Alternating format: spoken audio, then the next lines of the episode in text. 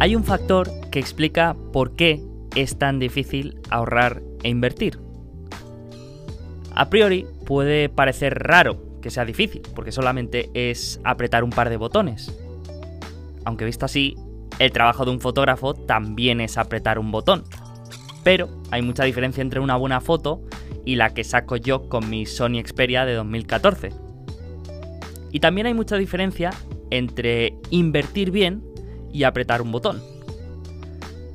Hace tiempo comenté en un grupo de amigos que estaba haciendo una comida al día. Que no era por dieta, ni para perder peso, ni me había metido en ninguna secta. Simplemente me resultaba práctico. Enseguida saltaron todos los expertos en nutrición y dietética, que son mis amigos, y empezaron a decir que los expertos dicen que mínimo 5 comidas al día, que si el desayuno es la comida más importante, que si no desayunas te puede dar algo, que yo sin cenar que no me voy a la cama. Y ahí me acordé del caso de mi prima, que es vegana y dice que lo peor no es el no comer carne, que eso es lo más fácil. Simplemente no compras carne cuando vas al supermercado. Lo peor son las cenas familiares.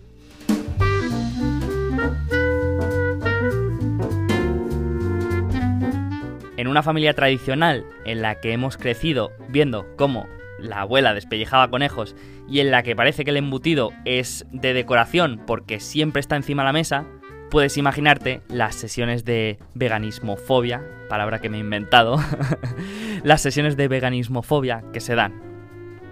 Y es que cuando intentas integrar en tu vida un hábito que rompe con lo que es habitual, estás chocando con las creencias del grupo al que perteneces.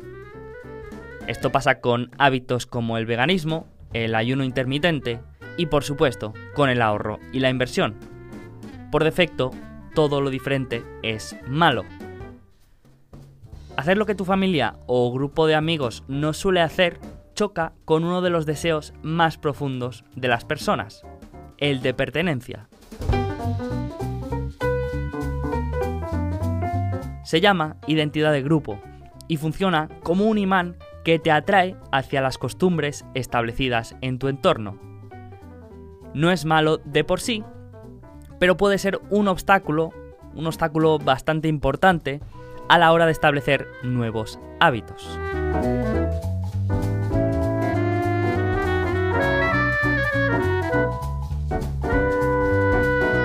Pero tengo buenas noticias. Esta barrera es mucho más débil de lo que parece. Y no solo es débil, sino que cuando la rompes y con el ejemplo demuestras que tus nuevos hábitos dan resultados, el que la traes eres tú.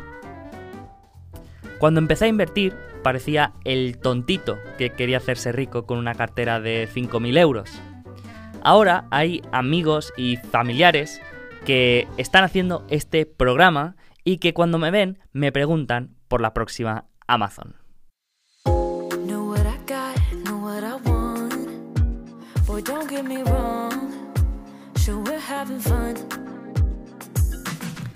Y de superar barreras y de cómo cualquier inversor puede hacerlo mejor que los inversores profesionales de Wall Street, hablamos en este cuarto episodio de la inversión empresarial. Un episodio en el que veremos quién puede invertir, los conocimientos necesarios para empezar y algunas de las habilidades imprescindibles para poder invertir de manera óptima. Algo con lo que seguro que no tendrás problemas en tus próximas cenas de Navidad.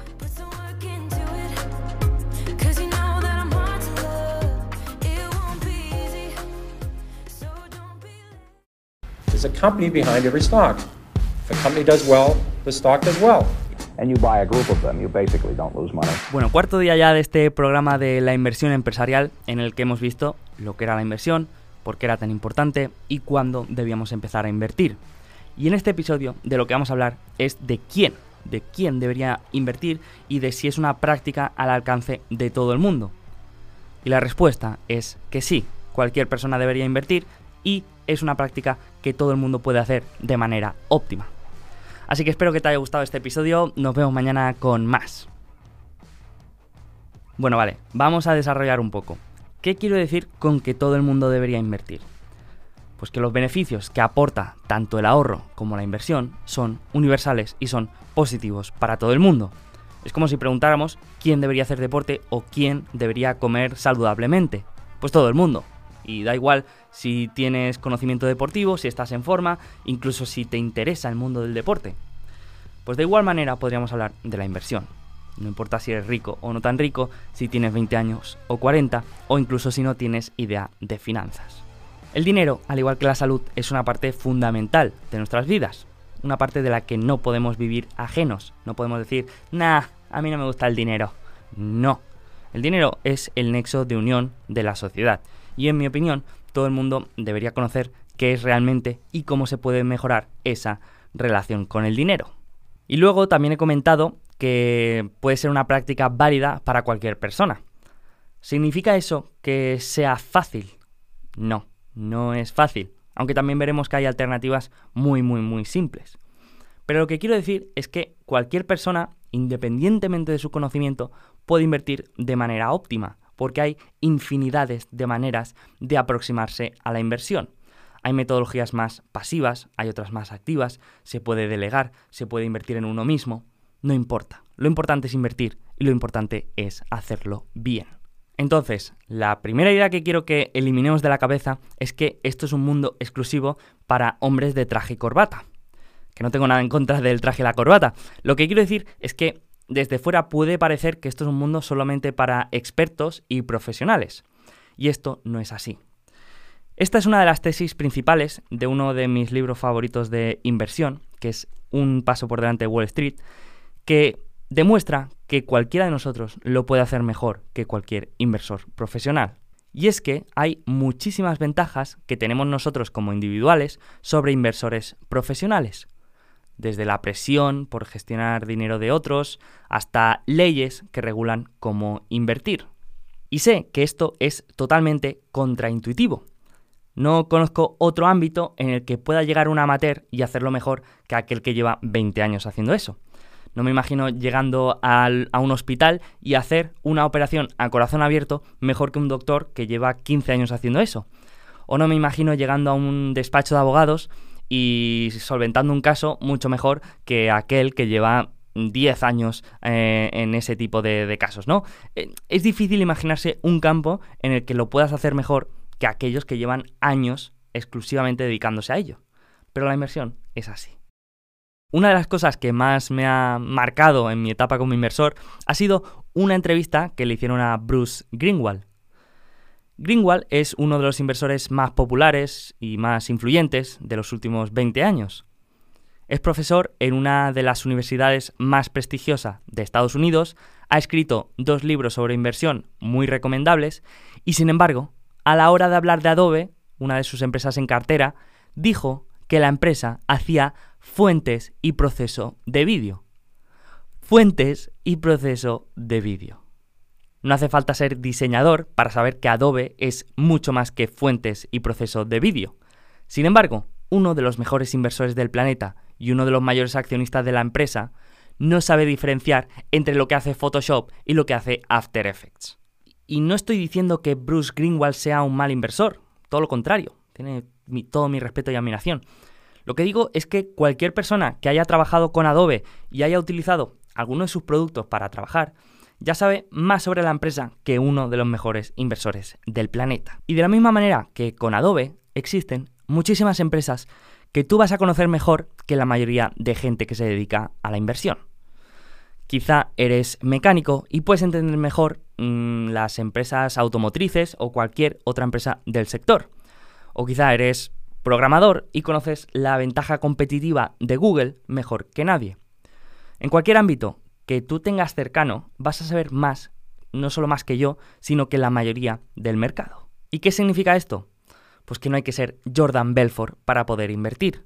Solamente hay que conocer unos principios básicos de finanzas, de mercados y de inversión y tener claro cuál es nuestro círculo de competencia. Si eres diseñador, vas a entender mucho mejor Adobe que yo, porque yo no he trabajado con Adobe. Y tú me puedes decir por qué es tan buena empresa, por qué sus clientes no se pueden deshacer y no se pueden cambiar de un día para otro, o por qué pueden subir precios sin que nadie se dé de baja, o por qué el cambio de producto a servicio ha supuesto un mayor valor para la compañía. Todo esto lo vas a saber tú mejor que yo y mejor que la media del mercado.